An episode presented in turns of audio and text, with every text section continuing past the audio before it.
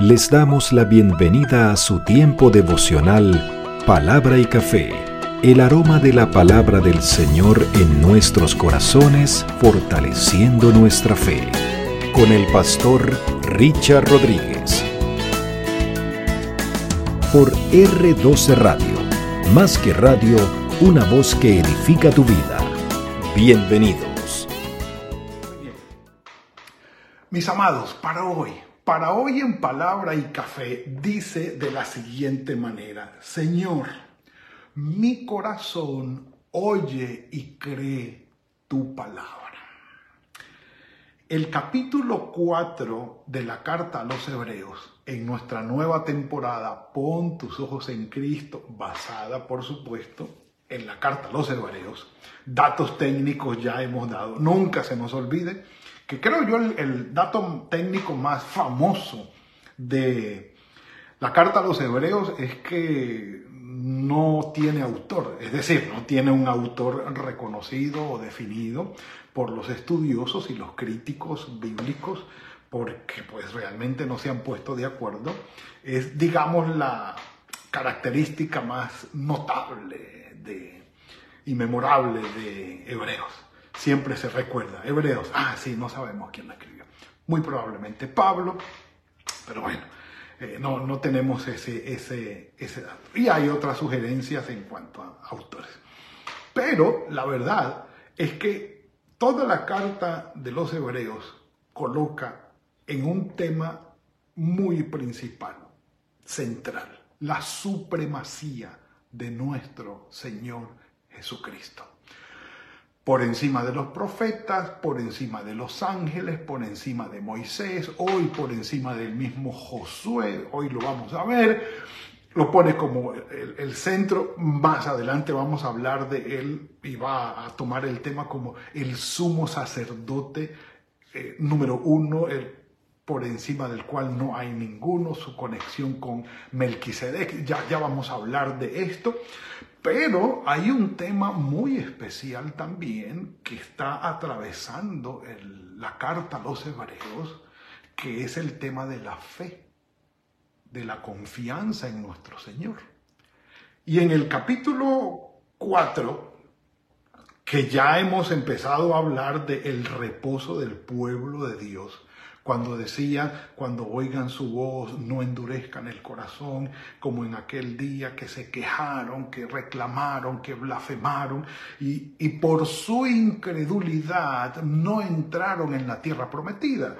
Y, y no es solamente una muy buena figura, sino que en realidad sucedió y es un extraordinario, un, un ejemplo excepcional de lo que significa, o la figura de lo que significa no entrar en el reposo, porque para el escritor sagrado la, el entrar en el reposo del Señor o entrar en la tierra prometida o participar del reposo del Señor es una figura de la salvación, de ser salvos, de ser perdonados, de ser admitidos en la familia, en el pueblo de Dios, de ser hechos hijos de Dios. Estamos hablando de esto. Entrar en el reposo del pueblo del Señor. Entonces, el autor sagrado en el capítulo 3 termina diciendo, aquellos que anduvieron, aquella generación que anduvo 40 años en el desierto, por su incredulidad no entró en la tierra prometida, sino que murieron en el desierto por su incredulidad no entraron en el reposo del Señor. Es la figura que utiliza. Miren cómo sigue, luego de la reflexión, cómo sigue, porque en realidad sigue, pero inicia el capítulo 4. Dice, temamos pues, temamos pues. Y en el versículo 11, miren lo que dice, procuremos y esas dos frases resaltan en, el, en estos versículos, en estos 11 versículos. Comienza diciendo, temamos pues, y finalmente termina diciendo, procuremos pues. ¿eh? El temor, sí. ¿Cómo les parece que es algo que depende de ti y depende de mí? Es potestativo del ser humano el temer. Temamos pues. Allí no está diciendo espera que el Señor infunda el temor de Él en tu corazón para que entonces tú temas. No, Señor. Allí está colocando el autor sagrado, como vamos a ver más adelante, la responsabilidad del temor a Dios sobre el ser humano. Temamos pues, temamos pues. No sea que permaneciendo aún en la promesa, es decir, tenemos la promesa, tenemos el llamado, tenemos la bendición de Dios, ustedes pueden entrar en mi reposo, están invitados, vengan, aquí está la promesa. Claro que es una promesa condicional, por supuesto, que requiere arrepentimiento, que requiere una acción humana. Sí, ahí, lo está diciendo claramente, no sea que permaneciendo aún en la promesa de entrar en su reposo, alguno de vosotros, dice, parezca no haberlo alcanzado. ¿Y cómo es esto? Sí, Señor, parezca no haberlo alcanzado. También a nosotros se nos ha anunciado la buena nueva como a ellos. Es decir, Así como aquella generación que anduvo en el desierto se le anunció la palabra, recibieron la ley, les hablaron de la voluntad de Dios, de la promesa de Dios. Mire, ustedes van a entrar a la tierra prometida, eso es entrar en mi reposo. Aquí yo estoy con ustedes, columna de humo o la nube, columna de fuego en la noche, provisión, maná, calzado, vestido, codornices, agua todo. Aquí estoy con ustedes y les doy la promesa de que van a entrar. Es más, mar rojo. Y si retrocedemos más, diez plagas con señales y portentos los saqué de allí. Se abrió el mar rojo. La gran teofanía del Señor en el monte Sinaí. Y de resto toda la protección y la provisión de Dios y el acompañamiento de Dios. Y mire, y, les doy la promesa, van a entrar allá. Y ellos, pues no, no nos da la gana de creer. No. Preferimos morir en este desierto, pero no creemos, no confiamos en ti. Gracias por las diez plagas, gracias por sacarnos de Egipto, Gracias por lo del Mar Rojo, muy bonito, muy chévere. E impresionante lo del monte Sinaí, chévere lo de la ley. Gracias por el calzado, gracias por el vestido, por las codornices, por el maná. Gracias, gracias, gracias. Pero no. Perdónenme lo que voy a decir. No me da la gana de creer, de confiar en ti. No. También ellos de nada les sirvió haber oído la palabra y no solamente haber oído la palabra, sino haber disfrutado de la presencia del Señor y la manifestación del Señor con prodigios y milagros y aún, aún así dijeron, no creo. Un café tal vez un poco amargo por eso. Mm. Ah, pero muy bueno. A ellos de nada les sirvió haber oído la palabra por no ir acompañada de fe. y aquí está el punto. Que oyen la palabra, sí. Que participan del rito, sí. De la ceremonia también. Que están allí con muchos, sí oyen, son partícipes de la promesa, de la palabra, de lo que Dios dice, del mensaje, conocen, pues, sí, sí, sí, sí, a todos sí. Pero como no acompañan eso de una fe genuina y verdadera, como dicen en mi pueblo, no van para el baile. ¿No? ¿No? ¿Es posible esto? Pues ¿cómo les parece que sí? Y la figura es perfecta. ¿Conoció aquella generación de Dios? Sí. ¿Disfrutaron de las bendiciones y los milagros? También. ¿Tenían la palabra de Dios? Hombre, de primera mano la tenían. La tenían. Decidieron no creer. ¿Ok? Ok. Por eso dice, ojo, ojo, no endurezcan el corazón. Porque el ser humano es capaz de oír y de participar de las bendiciones del Señor, de los rituales y de las ceremonias, y aún así endurecer su corazón para no creer. ¿eh? Y el texto que quiero citar ahora aparece en Isaías 23, 29, 13, aparece en Mateo 15, 8 y aparece en Marcos 7, 6, que ayer precisamente lo compartía con un grupo amado de hermanos. Isaías 29, 13, Marcos 15, 8, perdón, Mateo 15, 8 y Marcos 7, 6. La cita es, este pueblo de labios me honra, pero su corazón está lejos de mí. Ahí está. ¿Por qué honran de labios al Señor? Porque conocen de Él porque saben de sus cosas, de sus promesas, de su palabra, están enterados. El llamado del Señor ha llegado al frente de ellos, pero ellos lo han rechazado. La gracia del Señor les ha llegado hasta ellos, pero ellos no la han recibido. Han tenido una falta de fe. Y allí está la explicación.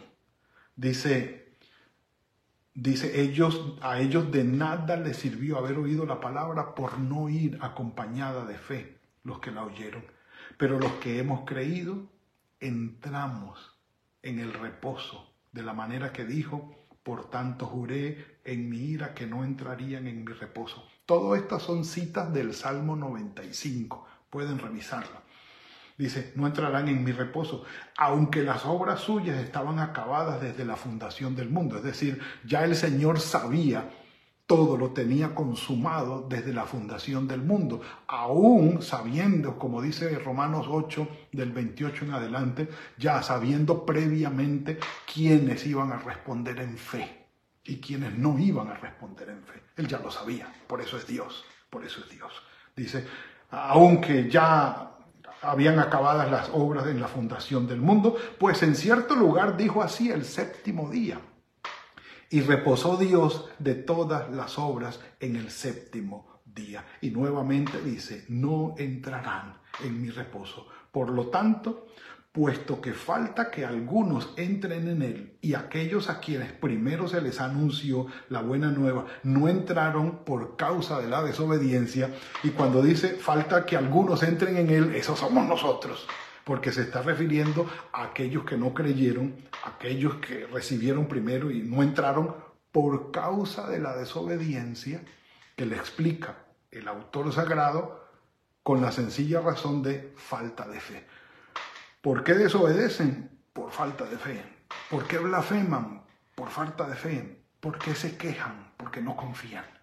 Y una queja ofensiva, claro cuando se da la cita de Isaías 29:13, de Mateo 15:8 y de Marcos 7:6, precisamente, y compartíamos anoche, fue una crítica fuerte que el Señor hizo contra los escribas y los fariseos.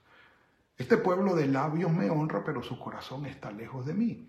Es decir, y lo comentábamos de esta manera, es una fe estética, una fe de apariencia nada más, para aparentar y el Señor les dice, ustedes lavan el vaso por fuera, pero lo dejan sucio por dentro. El plato lo lavan por fuera, pero lo dejan sucio por dentro. Y ustedes son unos sepulcros blanqueados. Por fuera se ven muy bonitos, pero por dentro están llenos de podredumbre. Entonces el punto es, sí, podemos llegar a participar de la palabra, de rituales, de ceremonias, de una piedad, inclusive hacer cosas hacerlas, pero es solamente una apariencia, una fachada, algo externo. El corazón no ha creído, el corazón no ha sido transformado. Y entonces, como decíamos, no va para el baile. No, no, porque el asunto es desde adentro y es, vuelvo, insisto, potestativo del hombre en cuanto a la fe. Se puede rechazar la gracia de Dios, se puede rechazar la bendición de Dios. Por eso Él castiga. Sí, porque estamos actuando a sabiendas, tomando la libre decisión que podemos tener nosotros bajo nuestra responsabilidad y decidir de esa manera. Dice, por tanto yo les dije que no iban a entrar por causa de la desobediencia. El versículo 7 otra vez determina un día, hoy, del cual habló David hace mucho tiempo después, cuando dijo, si oís hoy su voz, no endurezcáis vuestro corazón. Tenemos esa posibilidad, mis amados, de endurecerle el corazón. Ahora cita Josué. Si Josué, sí, el que sucedió a Moisés, atravesó el Jordán, conquistó la tierra prometida, empezando con Jericó, el gran Josué. Si Josué les hubiese dado el reposo, no habría después otro día. Como diciendo, realmente Josué no les dio un reposo. Tiene que haber algo más. Y claro, cuando uno lee la historia de la conquista de la tierra prometida y la repartición de la tierra prometida, la época de Josué y la época de los jueces y cómo siguió la historia, la verdad, reposo no hubo. No hubo una salvación completa. Como diciendo, tenemos la ley y tenemos la bendición de Dios y aún así no estamos completos. Nos falta algo. Claro, todo esto apuntaba a Cristo que todavía no había llegado, que sería la gran realización de la salvación o de la entrada al reposo. Y dice, eh, por tanto queda un reposo para el pueblo de Dios, porque el que ha entrado en su reposo también ha reposado de sus obras como Dios de las suyas. Es decir, el que realmente entra en la salvación del Señor tiene un corazón transformado, puesto para con Dios, y él sabe que realmente ha entrado. La gran pregunta es, por ejemplo, leyendo en los Evangelios Mateo, sobre todo de Mateo capítulo 3, 12, 13, 24 y 13, 30, dice, eh, se refirió otra parábola o les refirió otra parábola diciendo, el reino de los cielos es un hombre, es, semejante a un hombre que sembró una buena semilla en el campo y después que fue a revisar, el enemigo había sembrado cizaña. Sí. Hay trigo y hay cizaña allí junto, que no sabemos quién es quién. El que sí sabe es el Señor, pero Él dice, déjenla allí. Al final se va a arrancar la cizaña y se va a quemar y vamos a cosechar el trigo como debe ser. Porque el punto es se conoce, se sabe, se participa, pero realmente no hay una fe transformadora. Hay solamente una piedad estética, una piedad que se habla de una fachada, de cosas externas, de actividades externas, pero no de una transformación del corazón. Entonces es cuando él, el escritor sagrado le está hablando a aquellos que están oyendo la palabra, que están siendo, eh, digamos, afectados por las promesas del Señor, lo que el Señor hace, pero su corazón lo endurecen. No entrarán en el reposo. No hay una fe genuina ni verdadera. Y que, el Señor nos, nos, ayude con, con esta parte. Y dice, porque el que ha entrado en su reposo también ha reposado de sus obras como Dios de la suya. Procuremos pues y allí dice, temamos pues. El temor es, consideremos seriamente el valor que tiene y tengamos respeto, tengamos respeto. No es cualquier cosa. No es, no es algo con lo que yo puedo jugar y decir, ah, sí, vamos, vamos. Qué chévere, participamos de la ceremonia y todo, pero de mentirita, eso eh, lo decimos, pero realmente no lo creemos. Lo, lo prometemos, pero realmente no lo vamos a cumplir. Lo proclamamos, pero no lo estamos viviendo. De mentirita, ojo, temamos, dice el autor de los Hebreos. Temamos pues. Y al final, versículo 11 dice, procuremos pues. El temamos pues y el procuremos pues, definitivamente, indiscutiblemente, mi amado hermano, mi amada hermana, pone en hombros, en responsabilidad tuya y mía, el tomar decisiones en cuanto a creer y avanzar en la fe. Ah, que depende 100% de nosotros. No, el Señor ha proclamado, el Señor nos lo ha dicho, el Señor se ha acercado, nos ha amado primero a nosotros, porque nosotros no lo amamos primero a Él, ya nos ha amado y ya nos hemos dado cuenta de cómo el Señor se ha manifestado. ¿Qué vas a hacer? Allí está la gran pregunta. Dice, procuremos pues entrar en aquel reposo para que ninguno caiga en semejante ejemplo de desobediencia, lo que significa falta de fe. Y esta porción va a ser el fundamento de todo el tema que va a desarrollar de aquí en adelante el escritor sagrado. Y por favor, que no se nos olvide, que no se nos olvide. Podemos tener manifestaciones del Señor en nuestras vidas, ceremonias de piedad, actividades piadosas, disciplinas de piedad y espirituales y todo esto, y aún así tener nuestro corazón en otro lado. Este pueblo de labios me honra, pero su corazón está lejos de mí. Que tomemos la decisión de temer al Señor y las cosas del Señor y que procuremos entrar en ese reposo. La fe depende de nosotros, no al 100%, pero tenemos gran responsabilidad porque podemos conocer del Señor y sin embargo nuestro corazón estar lejos de Él. Y es algo en lo que nosotros debemos pensar. Qué tan genuina, qué tan sincera es nuestra fe para con el Señor. ¿Será que el Señor puede decir de mí, Richard, tú de labios me honras, pero tu corazón está lejos de mí? ¿Puede decir eso el Señor de ti? ¿Es, ¿Es, eso posible en el sentido real que está ocurriendo ahora? Yo digo, no, Señor. En verdad, yo oigo tu palabra, quiero que mi corazón oiga y crea tu palabra. Y en ese camino estoy. Cada uno de nosotros conoce la calidad de fe que tiene. ¿Es genuina?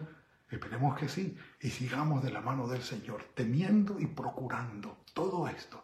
Y que el Señor no vaya a decir de nosotros, no. Tú de labios me honraste, pero tu corazón siempre estuvo lejos de mí. No fuiste sincero. yo, oh Señor, incrédulo en realidad, no, Señor, sino que nos diga el Señor, ven, buen siervo y fiel, en lo poco fuiste fiel, en lo mucho te pondré, entra en mi reposo. Padre, gracias por esto que nos has regalado hoy. Bendito sea tu nombre, Señor. Nuestro corazón busca creer, confiar en ti, genuina y verdaderamente, Padre. Que no sea de labios solamente que te honremos, sino de corazón y en verdad y que no caigamos en la trampa del engaño, del pecado y nos alejemos de ti por la incredulidad de nuestro corazón, sino que nuestra fe esté puesta en ti. Ayúdanos, Padre, te lo rogamos y gracias por esta bendición. En tus manos estamos, en Cristo Jesús. Amén y amén. La sección no termina aquí. Mañana vamos a ver cómo es que la palabra del Señor nos ayuda a impulsar esa fe en nosotros. No se lo vayan a perder. Es todo por hoy. Le damos la gloria al Señor. Que tengan un muy buen día, que sea fructífero el trabajo de sus manos. Que el Señor los guarde y los bendiga. Y nos veremos mañana, si el Señor lo permite, en otro tiempo de palabra y café. Que el Señor los guarde. Gracias por compartir con nosotros este espacio de palabra y café. Hasta una próxima oportunidad por R12 Radio. Más que radio, una voz que edifica tu vida. Que Dios les bendiga.